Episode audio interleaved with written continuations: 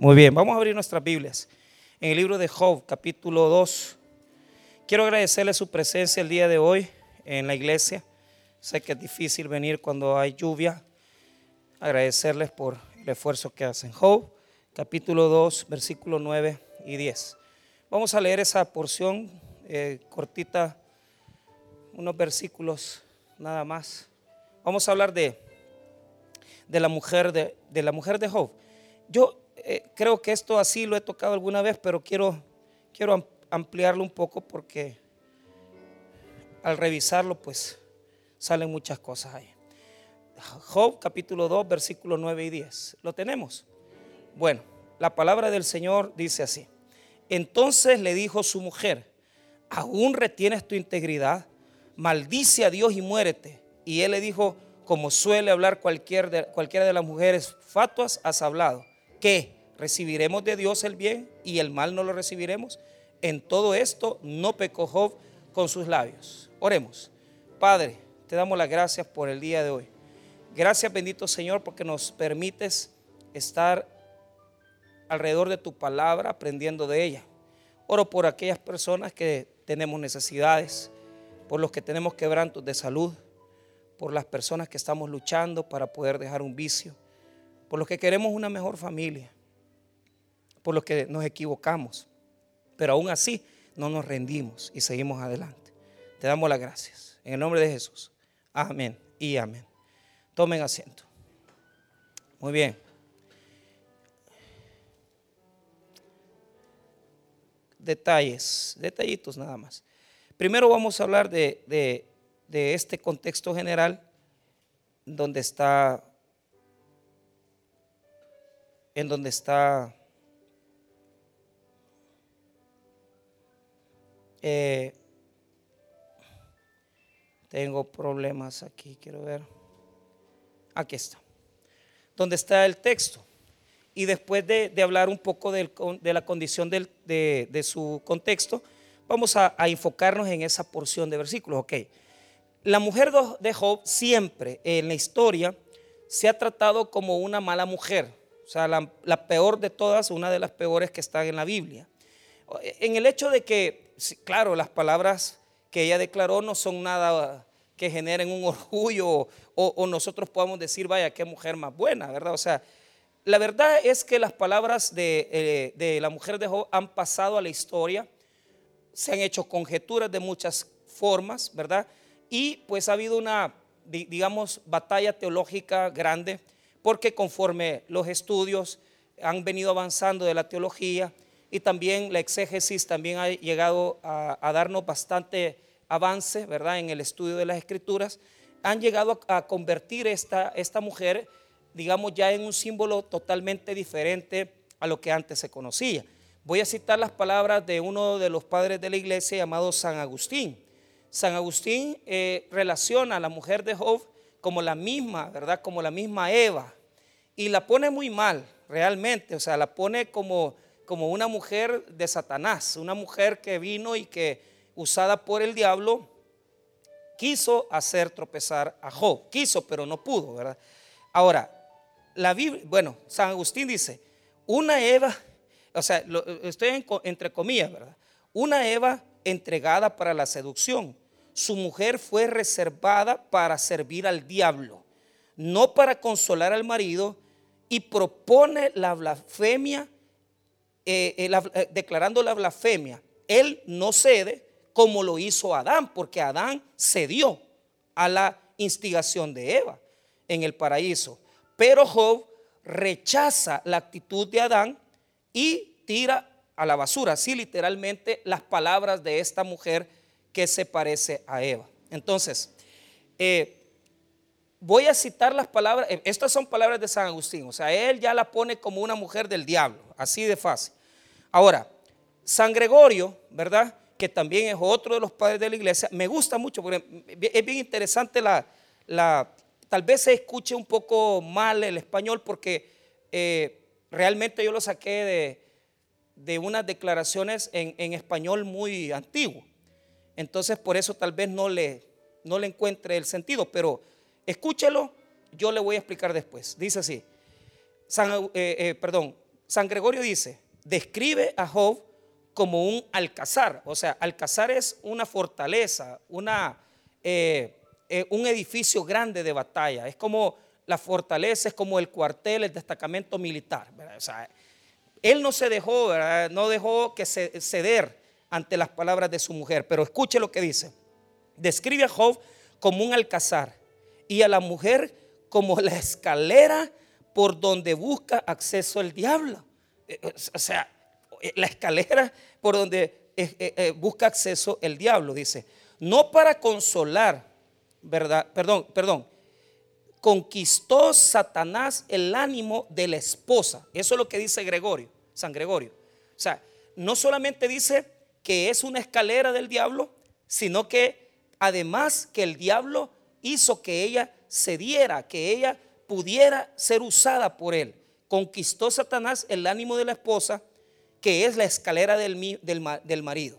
Pero Job, pero Job no le hace caso y hablando rectamente dio una lección a la que instigada por la serpiente habló, dice. O sea, me interesa la parte de la escalera porque ciertamente, hermano, eh, el enemigo siempre quiere entrar, ¿verdad? De diferentes maneras a la familia. Ahora, yo estoy claro en algo. Yo en el diablo, sinceramente, tengo mucho tiempo ya de, de, no echarle la culpa de cosas que hago yo.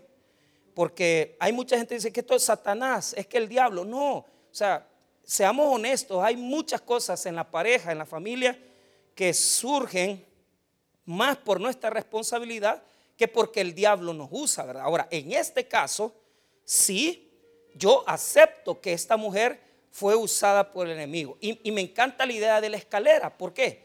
Porque, mire bien, eh, el diablo usa a la mujer como escalera para entrar a la mente.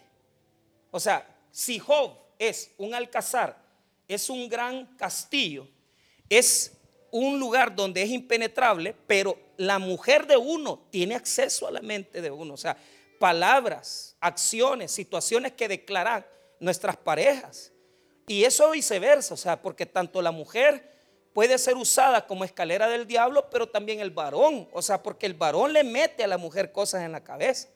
Y a veces son cosas venenosas, a veces son cosas tóxicas. Entonces, eso de ser escalera, eh, yo quito, ¿verdad? Por completo la idea de que la mujer es solo es la mujer. No, es el hombre y la mujer. Los dos somos escaleras para entrar en la mente del hombre y la mujer. Porque, claro, si la mujer le habla al oído al varón, el hombre cede. Y bueno, no siempre, ¿verdad? Pero, y si el hombre le lava el coco a la mujer, también pues lo va a ocupar, lo va a ocupar como una escalera, Satanás. Entonces, esta mujer ha sido por la historia maltratada por el hecho de lo que ella dijo. ¿Qué fue lo que ella dijo? Bueno, aquí hay cosas, ¿verdad? Hay detalles, porque si usted lee el versículo así, solo arrancado, ¿verdad? Como se hace muchas veces sacar de contexto las cosas, eh, le va a parecer así, le va a parecer una mujer mala, una mujer mal, no solamente de maldad, sino que una mujer escalera del diablo, eso es lo que es ella, ¿verdad? Pero como ustedes, como una congregación que va creciendo en madurez, entienden que no se puede usar un texto apartado del texto, del contexto, tiene que sacarse, ¿verdad? Una idea general. Entonces, leamos primero sacando del, contexto el versículo, verso 9. Entonces le dijo su mujer, aún retienes tu integridad, maldice a Dios y muérete. O sea, suena fuerte, suena terrible, suena golpeante. Entonces, eh, eh, todos estos, digamos, eruditos, padres de la iglesia, historiadores, han quedado asombrados ante la maldad de la mujer de Job, porque las palabras que declaró son terribles. Claro, el problema es ese.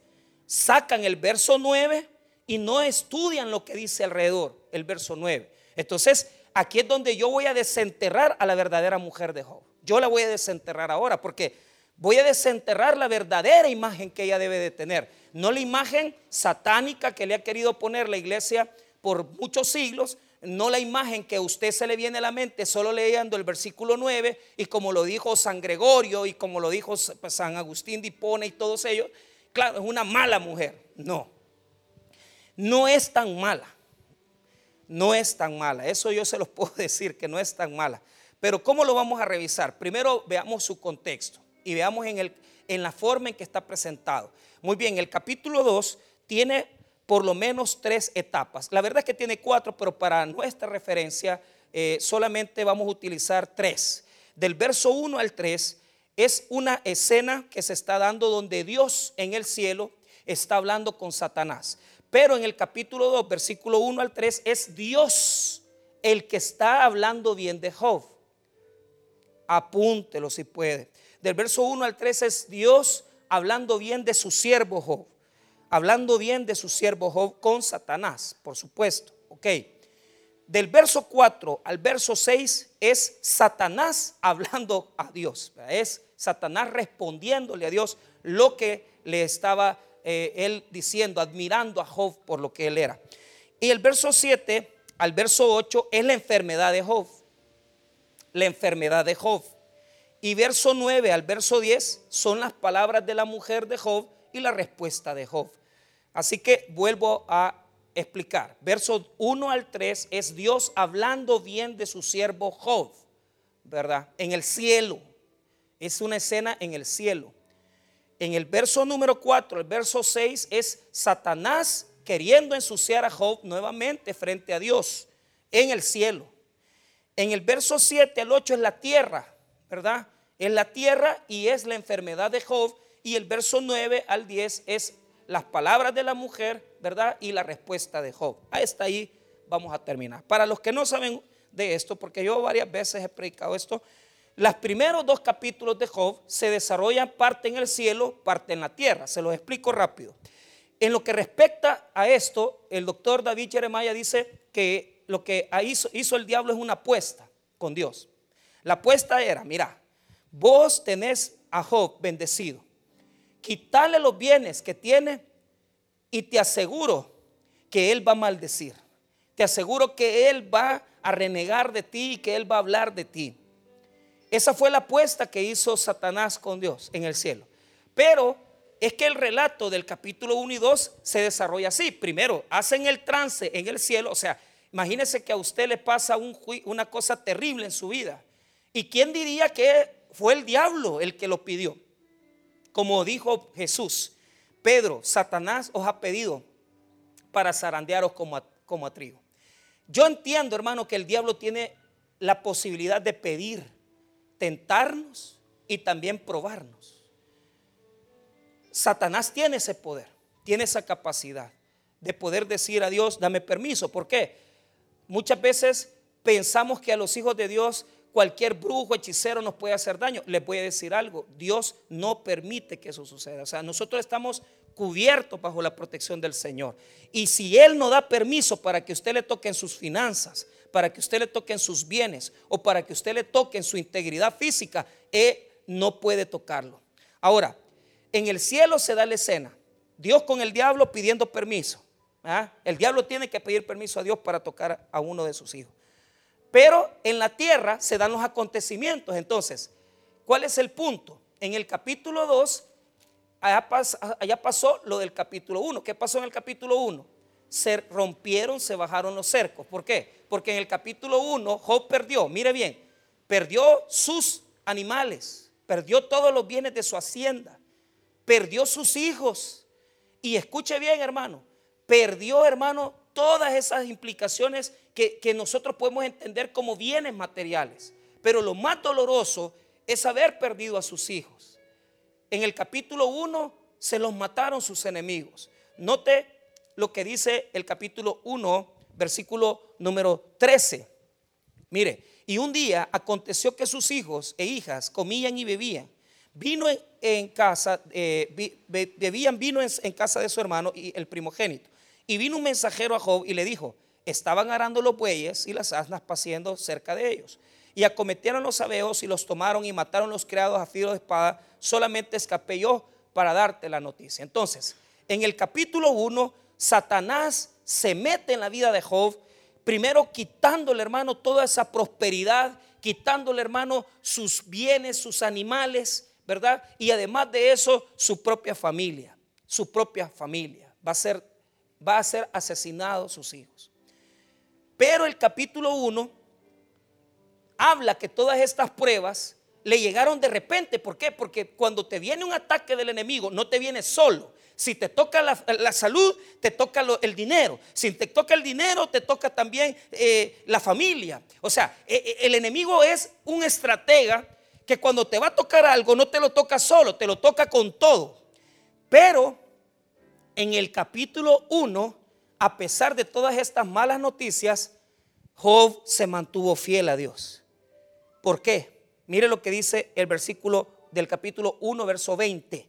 Entonces Job se levantó, rasgó su manto y rasuró su cabeza y se postró en tierra y adoró. Y dijo, desnudo salí del vientre de mi madre y desnudo volveré allá. Jehová dio y Jehová quitó, sea el nombre de Jehová bendito. Pero mire el 22, en todo esto no pecó Job ni atribuyó a Dios despropósito alguno. Prueba superada el diablo le metió los strikes que pudo, le mató sus hijos, le quitó sus bienes, pero él no en ningún momento dudó ni atribuyó a Dios despropósito, o sea, no le echó la culpa a Dios de lo que estaba viviendo. Qué poderoso, qué grande en su fortaleza era Job. Qué grande era Job en su, en su creer en Dios. ¿Sabe por qué? Porque a nosotros cosas pequeñas nos pasan, como golpes en el carro, situaciones que tal vez no te salieron bien en la mañana y de repente te amargas la vida, te, te dejas llenar de amargura tu corazón y comienzas a renegar de lo que Dios está haciendo en tu vida. Pero Job no atribuyó a Dios ningún despropósito. Entonces, el primer juego lo ganó Dios. ¿Por qué? Job y Dios ganaron uno y Satanás cero. Pero como no pudo hacerle daño por los hijos y no le pudo hacer daño por los bienes, porque esas palabras pasaron a la historia. Desnudo salí del vientre de mi madre, desnudo volveré a Jehová Dios, Jehová quitó. Qué poderosa palabra. O sea, me podés quitar todo lo que quieras, pero, pero estoy bien, gracias a Dios. O sea, nos puede tocar Dios, nos puede tocar el enemigo, esas cosas, pero yo no me voy a rendir yo no voy a retroceder. Ahora, viene el segundo, el, segundo tiempo, porque el partido se va, a, se va a hacer en dos, en dos partes. Eh, digamos, la primera mitad ganó Dios y Job. En la segunda mitad, aquí viene el enemigo otra vez al cielo. Porque Satanás, eh, eh, esta es una idea, no voy a explicar teología eso, pero para que tengan una idea, en la mentalidad hebrea se piensa que Dios está en una corte, Él es sentado al frente y todos los, otros dioses están frente a él, se llama la corte celestial. Entonces, eso es lo que presenta aquí. Satanás se presenta como dueño de la tierra, señores. Mire lo que dice cuando le pregunta a Dios, ¿qué has andado haciendo? ¿De dónde vienes? Le dice, o sea, Satán le dice, o sea, recuerde que Satán aquí no está tan elaborado como nosotros ahora lo tenemos, con cacho, con cola. Aquí Satán es un adversario. Aquí Satán es un ser que, es el dueño de tierra y él anda, él anda inspeccionándola. ¿Por qué? Porque el deber de él es ese. Él es dueño de la tierra. ¿En qué sentido? Cuando Adán pecó y transgredió la voluntad de Dios, la autoridad, la autoridad se le entregó a Satanás. Ahora, yo sé que Dios es más grande que el diablo, eso está más que claro. Pero la maldad, la violencia están en la tierra porque Satanás es el propietario, se lo ganó al, al mismo Adán. Adán renunció a esa autoridad y Satanás tiene ese poder ahora. Mire lo que dice el verso 2 cuando le preguntó Dios, ¿de dónde vienes? 2.2. Y dijo Jehová a Satanás, ¿de dónde vienes? Respondiendo Satanás a Jehová y dijo, de rodear la tierra y de andar por ella. O sea, yo soy el dueño de la tierra, yo hago aquí lo que yo digo. Pero mire, aquí Dios, yo diría, muchas veces se dice eso, no me ayude compadre, porque como, como ganó, ganó el primer, el primer round, ganó la primera parte del partido, Dios viene y levanta a Job, ¿verdad? Y le dice al diablo, mira, diablo, mira cómo está mi siervo, mira cómo te, vos lo quisiste fregar, le mataste los hijos, le quitaste la hacienda y no renegó. Porque en la primera parte, en el capítulo 1 le dice, pues sí, él te alaba, te adora porque lo tienes alivianado, porque tiene pisto, porque tiene buenas cuentas de banco, quítale lo que tiene y vamos a ver si te adora. En el capítulo 2 habiendo pasado la prueba, ahora Dios le va a decir a Satanás, ya pasó el primer round, no lo pudiste hacer nada, pero ahora Satanás va a aducir otra cosa. Le hago una pregunta, si el día de mañana le toca perder todo lo que tiene, ¿qué haría? ¿Hablaría Dios de usted así? ¿O desde el momento que le embargaran la tierra, desde el momento en que, en que le hicieran ese, esa cuestión del banco, una situación de transferencia o, por cualquier cosa, ¿verdad? Pierde lo, lo, que tiene en el banco o lo que tiene enterrado. Yo no sé dónde lo tiene, pero imagínese, pierde lo que ama, su carro, su casa, sus ahorros.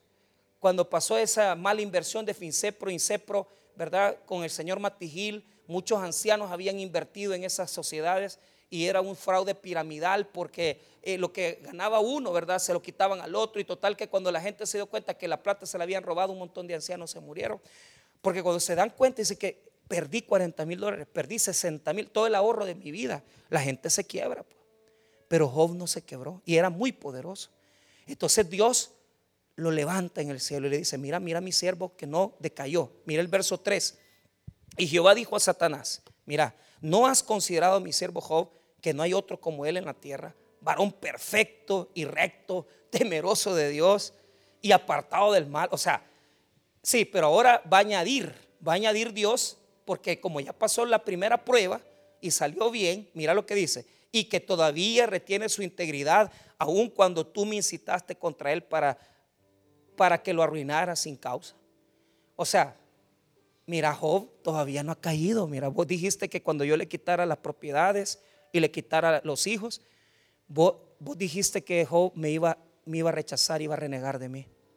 Y no ha caído. Qué bien fuera, ¿verdad? Mira, a, veces nosotros hasta por las cosas más miserables, más insignificantes nos dejamos caer. ¿Y, y cómo Dios nos va a exaltar en los cielos? Si no puede exaltarnos si nosotros somos gente que pensamos que Dios por lo bueno premia y por lo malo castiga. Aquí hay gente que, que, puede pensar que todo el bien que tienen tal vez en su prosperidad depende porque se portan bien. Pues yo quiero decirte una cosa. Dios te bendice porque Él es misericordioso y fiel. O sea, no, vos, y yo no tenemos nada bueno. O sea, así de fácil. Y si te ha dado más y te ha dado un poco más, es porque Dios es fiel. O sea, pero no piensa que porque estoy bien portado, Dios me va a dar más pistas. Eso nunca es así, hermano. Si no, yo fuera el más rico de aquí porque soy el mejor portado. soy el peor. pero ¿cuál es el punto? Mucha gente piensa, ay, portate bien y Dios te va a dar pisto. No, no te va a dar nada. Porque Dios sabe cómo bendecir y sabe a quién le da. Y la mayoría de veces le da a la gente que sabe que lo puede administrar. Pero muchas veces no nos da porque sabe que si nos da, nos perdemos. Ahora, ¿cuál es el punto? Dios exalta a Job y dice, mira, mi siervo es fiel, es fiel, no le pudiste hacer nada, pero Satanás tiene una estrategia. Satanás dice, ahora lo voy a fregar. Ahora le voy a decir, piel por piel, día conmigo, piel por piel. ¿Y qué significa eso? Mira lo que dice el verso número, número 4. Respondió Satanás, dijo a Jehová, piel por piel. Todo lo que el hombre tiene dará por. Eso es una acusación. Oiga lo que está diciendo Satanás. Mira, oíme bien. ¿Sabes por qué te adora todavía Job? Porque Job a sus hijos no los quería. Tocale lo que más quiere. Tocale lo que más ama. Tocale lo que más ama. Mira, yo no sé si aquí hay gente que tiene esa, que aman más algo. O sea, yo no sé. A veces yo me pongo a reflexionar, pero somos gente tan oscura del corazón que yo me puedo atrever a decir que hay gente que ama más el dinero que sus propios hijos.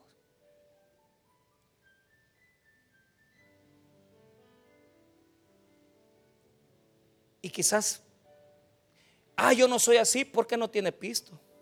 Si tuviera, probaríamos. Pero cuando uno tiene bolas, y dice, al dinero.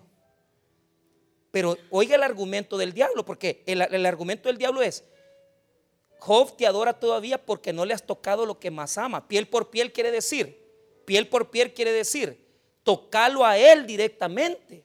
O sea, él no quería a sus hijos, pero si lo tocas a él directamente, piel por piel, ahí vamos a ver si es cierto que te adora. Entonces, por eso pone a la última parte del verso 4, mira lo que dice, todo lo que el hombre tiene dará por su vida.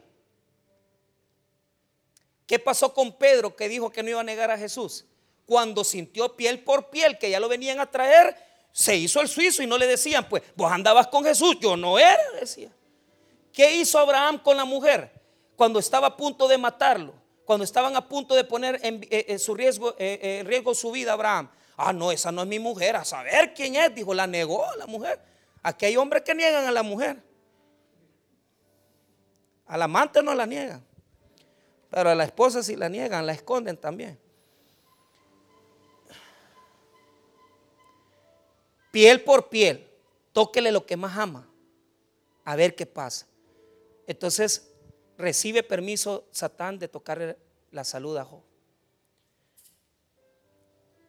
Pero Dios lo limitó y le dijo, no le vas a tocar su vida. Tocarle la, salud, tocarle lo que quieras, pero no le toques su vida.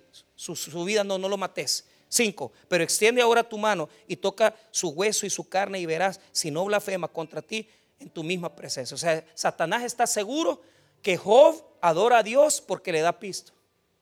Satanás está seguro que Job adora a Dios porque es rico, porque Job es rico, señores. O sea, no es un, uno que tiene pisto, es rico, es un rey, se le dicen reyesuelos, porque eh, eran patriarcas, millonarios, ricos.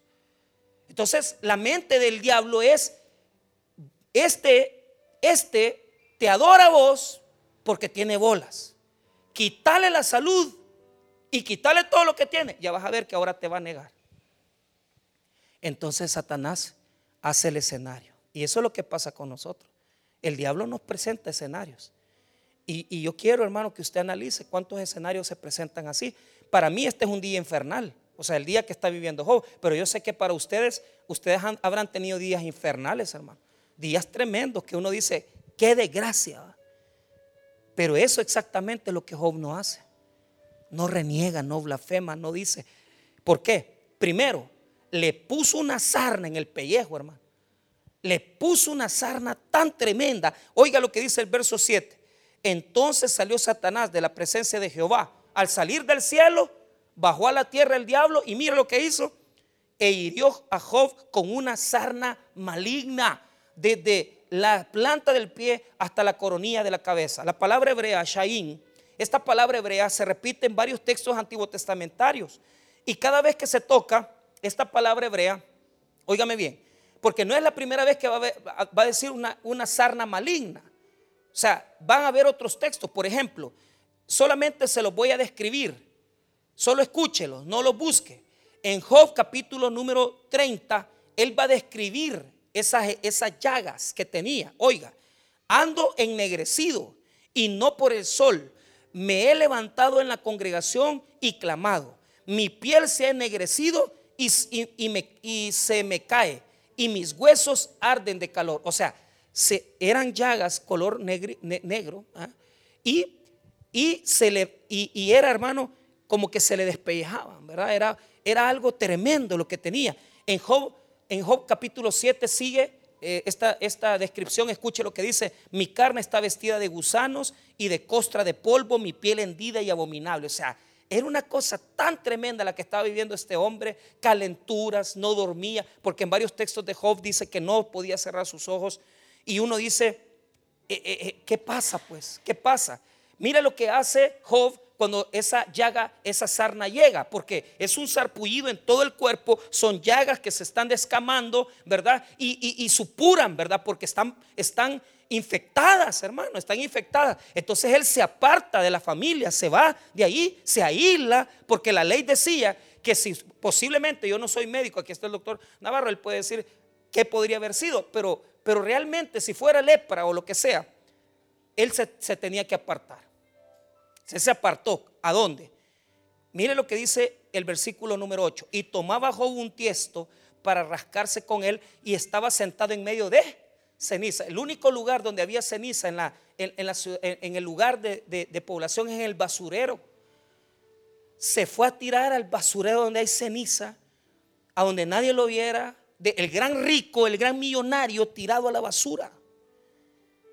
Y se fue a buscar la ceniza porque la ceniza es fresca y la ceniza no infecta, ¿verdad? O sea, el hombre este se agarraba un tejo, se agarraba, hermano, lo que dice ahí, ¿verdad? Un tiesto, ¿verdad? Que es un pedacito de barro para... y darle así, así como nos agarra nosotros cuando nos vayamos. Entonces, pero, oiga, oiga bien, el problema es que teológicamente esa, esa llaga, esa llaga es maldición de Dios. Porque si usted lee Deuteronomio, dice que a todo aquel maldito, aquellos, aquellos que son malditos, se les va a hacer una llaga en el pellejo. Oiga, te herirá Jehová con maligna pústula en las rodillas y en las piernas, desde la planta de tu pie hasta tu coronilla, sin que pueda ser curado. Deuteronomio 28, 35. O sea, es, es Jehová el que te ha herido. Entonces, él se siente podrido en toda su piel, pero siente que Dios lo ha maldecido. Está tirado en un estercolero, en un basurero, aislado de su familia, aislado de todo, ha perdido sus hijos. Y en ese escenario, cuando vos te sentís más miserable, te sentís que no vales nada, aparece la mujer. ¿Y qué espera uno de la mujer? Pues uno espera palabras de ánimo, démosle, sí, démosle con todo. No, la mujer aparece y por eso San Agustín y San Gregorio, claro, tienen una gran mala imagen de ella, porque como que es el diablo ahí, como que es la Eva que, le ha dado, ¿verdad? A la Adán, ¿verdad? La fruta. Entonces, el escenario se presenta. Yo quiero que usted piense en el peor escenario, en los días peores, cuando usted ha andado mal, cuando usted ha estado quebrado y su mujer todavía le pide pisto o, su esposa todavía le dice, mira, y, le saca cosas del pasado y le saca cosas de a saber qué diablos. Pero usted lo sacan de onda, porque lo revienta. Usted tiene la capacidad de reventar a su mujer y su mujer tiene la capacidad de reventarlo a usted. Porque aquí hay gente que, que ya pasaron la barrera del respeto. O sea, ya no solo se faltan el respeto, sino que ya se dicen hasta malas palabras. Mira, no vales nada, sos una basura. Si así hay, hay gente que así se trata, yo lo sé. Llega la mujer en el 9 y dice, entonces le dijo su mujer, aún retienes tu integridad. Todavía estás aquí, Job, todavía estás así. Mira, te voy a decir una cosa, maldecía a Dios y muérete. Maldice a Dios y muérete. Entonces ahora ya nos quedó claro. Nos quedó claro cuál es el origen de eso. Entonces la pregunta es, ¿por qué la señora dijo eso? Claro, la señora, las palabras eran del diablo. ¿La usó el diablo? Sí, usó. Y así nos usa a nosotros, lo usa usted, lo usa, la usa usted. Porque mire, desde, desde, desde hombres y mujeres que nos decimos palabras tan pervertidas, tan, o sea, porque no es necesario decir una mala palabra, con solo decir, vos a mí, vos ya ni me gustas, mira, no te deseo. O sea, palabras malditas, palabras o peleando por un amante y decir, por lo menos ella, ¿verdad? Eh, o sea, las mujeres, cuando la esposa se da cuenta que el Señor tiene un amante, la, lo busca, ¿verdad? Al amante, porque quiere pedirle explicaciones al amante. si, el que le tiene que dar explicaciones es su esposo. Pero, pero ¿cuál es la cosa? Es pelear, ¿verdad? Una pelea de, mirad, ¿y vos qué te has creído? O ofenderla. Eh, o sea, palabras que el enemigo pone, porque la apuesta era esa. La apuesta era que si le tocaba a Job algo más, él iba a hablar fe mar, ¿verdad? Ahora te voy a decir algo. El diablo trabaja tan fino. Ya le había quitado los hijos, le había quitado la hacienda, le quitó la salud, Job se sentía maldito de Dios. Pero a diablo no le bastó tocarle el pellejo, sino que le traspasó su corazón. Y eso es lo que siente un hombre. Cuando aquella persona con la cual se casó te humilla, te hace sentir una basura, porque hay mujeres que la estima que tienen por el varón es, la admiración es nula, es mínima, es, usted no sirve para nada. Mire, las ofensas, o lo contrario el hombre a ella. Cuando el diablo te traspasa el corazón es cuando usa los labios de tu marido, de tu mujer para ofenderte. Lo traspasó. Pero ahí está la fortaleza de Job. ¿Qué quería decir la mujer? Te voy a explicar teológicamente hablando. La teología nos ha mostrado que las palabras de la mujer no eran tan malas, fíjate. ¿Por qué? ¿Qué es lo que andaba buscando? Que Job se muriera. ¿Y cómo va a ser mal? Si es mala, pastor, ¿cómo va a querer una mujer que se muera el marido? Bueno, yo creo que más de alguna ha pensado, ¿vea? Que le pase esto, que choque el carro cuando ande con la loca esa. O sea, pues sí, así que se les ponen las ideas de, del diablo, de Satanás. ¿ah? Que le peguen el SIDA, que algo, o sea, una cosa, que cualquier cosa que le pase, porque hay mujeres, o sea, hombres que andan con enfermedades venéreas y, enferman a la mujer y eso se la trae con la manta, o sea, cosas que de, pues, de eso podemos hablar, pues. Pero, pero es que el punto es el siguiente. La mujer lo que quería era que él dejara de sufrir.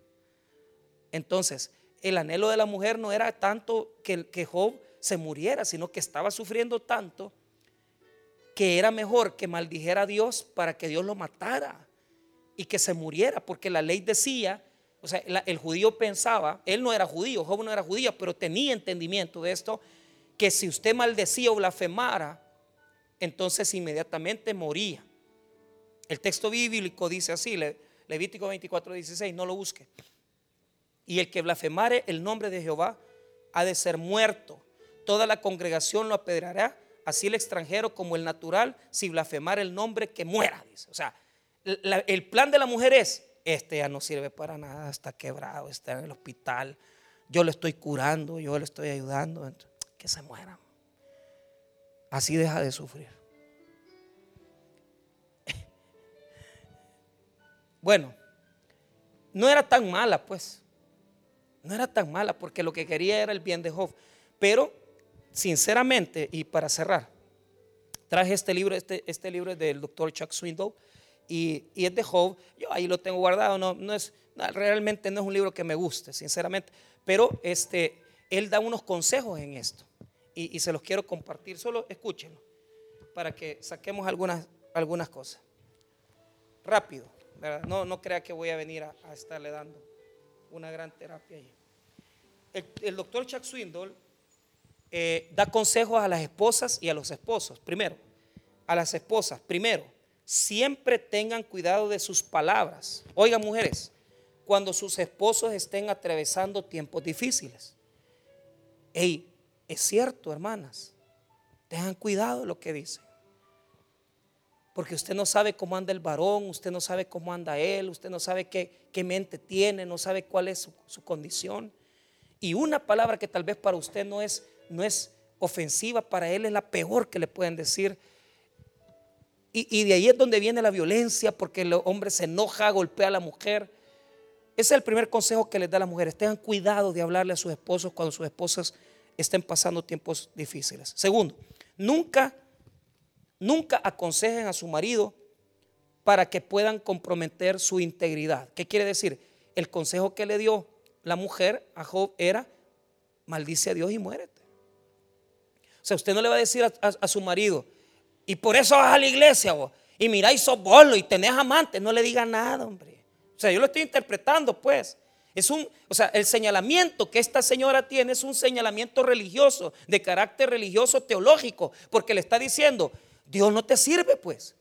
¿Cuántas veces usted le ha dicho, por gusto vas a la iglesia, no vayas vos? Ay, y sos cristianito, sos cristianita. Y mirá, y, y seguías al hermano Toby, te vas, vas al taber. No meta a Dios en sus pleitos. No comprometa la integridad. Usted no sabe las luchas que tiene su esposo, las luchas que tiene su esposa. Usted no sabe cuál es la guerra que él tiene para dejar su amante. Ahora, consejo a los esposos, dice Swindle. Primero, escuche bien y siempre dígale a su esposa la verdad. O sea, cuando hay que aclarar las cosas con su mujer, dígaselas. Mira, esto me molesta. No me digas estas cosas. No me subas el tono de voz. Dígale la verdad. O sea, Job se atrevió a decirle la verdad a su mujer. Esto no lo puedes decir. Ya lo voy a terminar de decir. Ahora, ese es el primer consejo. El segundo consejo que les da Chuck Swindoll, ¿verdad? A, los hombres eh, es enséñele lo que ha aprendido acerca de Dios. O sea, Job se defendió y dijo, no, Dios no es así. Yo quisiera saber si aquí hay varones que, de verdad le enseñan a su mujer las cosas de Dios. Fíjese. Como yo quisiera que usted, fíjese que yo estaba en, esa cosa de hacer un culto solo para varones, pero me ha, venido una depresión, fíjese, que yo digo, porque yo digo, fíjese que yo pienso, digo, voy a traer al licenciado Benítez pues, para que vengan 20, porque estos no quieren ser aconsejados, ellos no quieren oír esto. O sea, miren los lunes, no, no quiere venir la gente. O sea, y, la iglesia tiene que invertir mil dólares, 600 dólares, y por un evento regalar cosas, cuando no quieren honrar a Dios. Y como yo no quisiera que aquí hubieran varones que, dijeran, hey, mire, yo quiero aprender Biblia, yo quiero aprender palabras, y que verdaderamente instruyan a su mujer, instruyan a sus hijos. O sea, y no lo estoy diciendo en son de broma, porque no es necesaria la gran cosa, pero, pero que sea el hombre el que pone el impulso, ¿verdad? Para las cosas de Dios. Sería magnífico, sería maravilloso yo le dije a mi esposa, oíste lo que Dios, le hablé un día de esto, le dije, estábamos esperando una provisión de parte de Dios, le dije, oíste lo que me ha dicho Dios a mí. Dice el Señor que Dios, Él va a proveer, que el camino que yo tomé no era el correcto, pero Él va a proveer en esto. Y Él proveyó. Es tan fiel. Y, y yo hoy en la mañana yo me reía, porque el milagro lo hizo Dios hoy en la mañana y Dios, yo sabía, porque yo lo sabía, porque Él me dio un texto en Isaías, yo estaba revisándolo y ese era el texto que Dios me estaba hablando a mí. Pero, pero tenemos que actuar como orientadores. Si su esposa es un poquito carnal, oriéntela, hombre, oriéntela, hermano. Y a veces usted no necesita tener el gran conocimiento. Lo poquito que sabe de Dios, úselo bien, hombre, y dígale, mira, hija, esto no se te ve bien. Esto no es correcto, mi amor. Esto no es bueno. Tercero, sea ejemplo en pureza verbal, varones. Dejen de andar hablando malas palabras, no sean malcriados, sin vergüenzas. No usen la lengua que Dios les da para ofender y decir malas palabras. No sean malcriados. Mujeres también no sean malcriadas. Aquí hay mujeres malcriadas. A mí me ha dicho su marido que la ofende. Lo ofende usted. Si usted cree que no me... Si aquí todo se sabe. Pero ¿qué es lo que les quiero decir? Es cierto, Chuck Swindoll no se equivoca, dice, sean ejemplo de pureza verbal. Es correcto, hablen bien, varones. podría seguir, pero no es el punto. Les doy esos tres consejos a los varones y le doy e, esos dos consejos de este precioso libro. Ahora, ¿por qué? Porque cuando vino y se defendió Job, mire cómo cierra. Cuando la mujer le dijo eso, pensando que ya no sufriera más, le dijo en el verso 10, y él dijo, como suele hablar cualquiera de las mujeres fatuas. interesante, le dice fatua, no le dice malvada, mala. Fatua quiere decir, e, en hebreo esa es la palabra naval, que quiere decir que tiene la mente desordenada. O sea, hay momentos donde la mente de su mujer o de su marido no va a andar bien. Por eso es que en esos momentos de crisis, cuando estemos a punto de decirnos algo de lo que nos vamos a arrepentir, piénselo dos veces y ordénele la cabeza a su marido, ordénele la cabeza a su mujer, porque nosotros nos enojamos, nos salimos de la línea y ofendemos. Y cuando decimos esas palabras no somos nosotros, es Satanás el que ha hablado por nosotros. Entonces, no la acusa de malvada, la mujer de Job no es malvada lo que es es que ha perdido la mentalidad espiritual. No entiende ella. Pero eso no es malo, porque todos nosotros perdemos el rumbo. Todo nos puede pasar, a mí, a usted. Por un momento perdemos la cosa espiritual. ¿Y, qué hacemos? Y nos desesperamos. Cálmese, hombre, cálmese. No hable, quédese callado antes de ofender. Como las mujeres fatuas has hablado. ¿Qué recibiremos de Dios? El bien y el mal no lo recibiremos. En todo esto no pecó Job con su labio. O sea, no la ofendió, ni dijo, ni blasfemó en contra de Dios. Nada. Qué ejemplo de hombre. Qué ejemplo. Y esto es para ambos. Tenemos que cuidar las palabras. Si usted, hermana, es la orientadora de su casa, la orientadora espiritual, su boca, sus labios, utilícelos para aconsejar. Cuide su palabras, cuide lo que habla. No permita que el enemigo le destruya su mente, que le confunda sus sentimientos. Ahora, cierro con esto. A mí, a mí me enseñaron algo que no es correcto. Vaya conmigo a Job capítulo 42. Si Dios hubiera querido matarla, la hubiera matado porque ella le estaba incitando a Job. No, hermanos, son cosas normales. Son cosas totalmente normales que pueden pasar un matrimonio. Pero ¿sabe qué es lo que dice Dios? Job 42, verso 10. Y quitó Jehová la aflicción de Job cuando él hubo orado por sus amigos y aumentó al doble todas las cosas que habían sido de quién?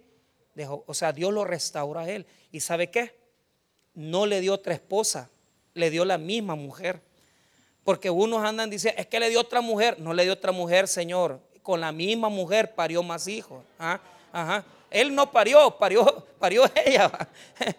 Con la misma mujer, teológicamente hablando, e, e, en ningún momento, ¿de dónde han inventado que se murió la mujer, desapareció? La misma mujer le hizo tener más hijos. Y los nombres de las hijas y los nombres de los hijos, solo aparece el de las chicas, pero eran las mujeres más bellas. Mire lo que dice el verso 14, perdón, 13, 14. Y tuvo siete hijos y tres hijas. Llamó el nombre de la primera Gemima y la segunda Cesia y el tercero Kerenapuc. Gemina quiere decir paloma, palomita. Cesia es una planta aromática acacia, ¿verdad? La acacia, lo, aromático, lo rico, lo precioso. Kerenapuc, ¿verdad? Quiere decir azabache, quiere decir oscura, ¿verdad? O sea, eran, eh, y, mire lo que dice eh, el, el, verso número 15, y no había mujeres tan hermosas como las hijas de Job en toda la tierra, y le dio su padre herencia entre sus hermanos.